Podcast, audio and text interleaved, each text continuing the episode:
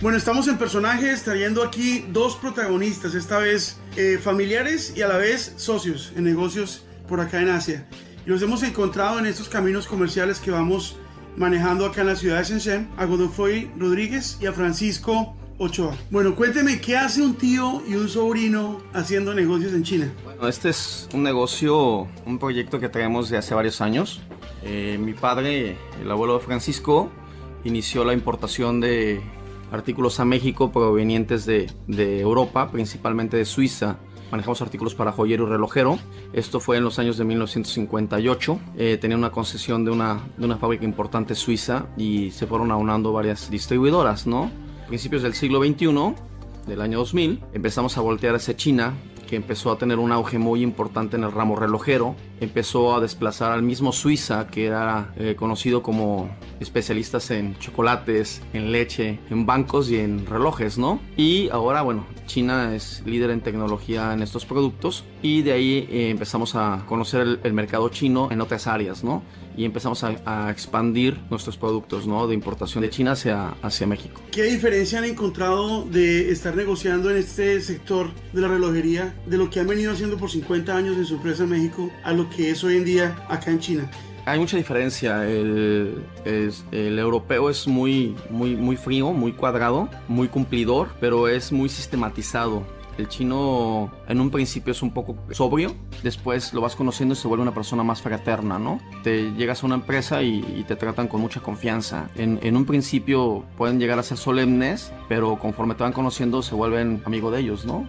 Y eso te genera mucha confianza para poder hablar sobre negocios y pensar en un futuro, en crecimiento, ¿no?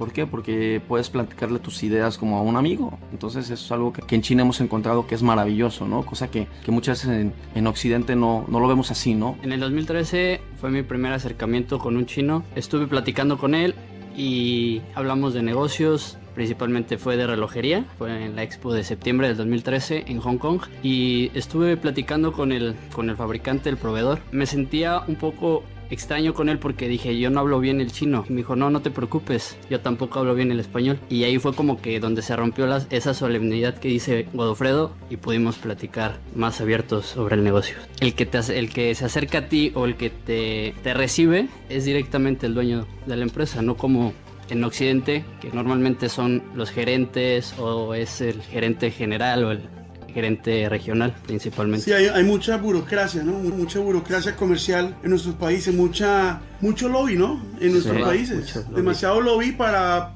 negocios muy pequeños, ¿Sí? cuando acá eh, el dueño mismo a veces te sale a recoger a la esquina de la estación del tren y sale el dueño de la fábrica en su carro a recogerte y llevarte su fábrica. No, y, y, algo muy importante que acabas de comentar, Ernesto, respecto de, de, que negocios muy pequeños, pues aunque sean negocios muy pequeños, se tratan como si fueran negocios muy grandes. Eso es lo, lo que nos ha gustado mucho de Asia, lo platicábamos recientemente Francisco y yo. Eh, es muy es muy reconfortante el, el, ver que llegas a lo mejor con un cliente que estás representando en México o que vas a comprar ya sea por mutuo propio o por, por medio de ellos, por medio del, del cliente para el, para el, cliente mismo y te trata y la, los primeros pedidos van a ser relativamente pequeños y el fabricante aún muchas veces sin conocerte te trata súper bien. Te trata como si lo fueras a hacer la compra de varios contenedores, cuando a lo mejor lo vas a tener que, que juntar y, y, consolidar en un solo en un solo contenedor con mercancías a lo mejor que ni siquiera son tuyas para bajar los costos de importación a México y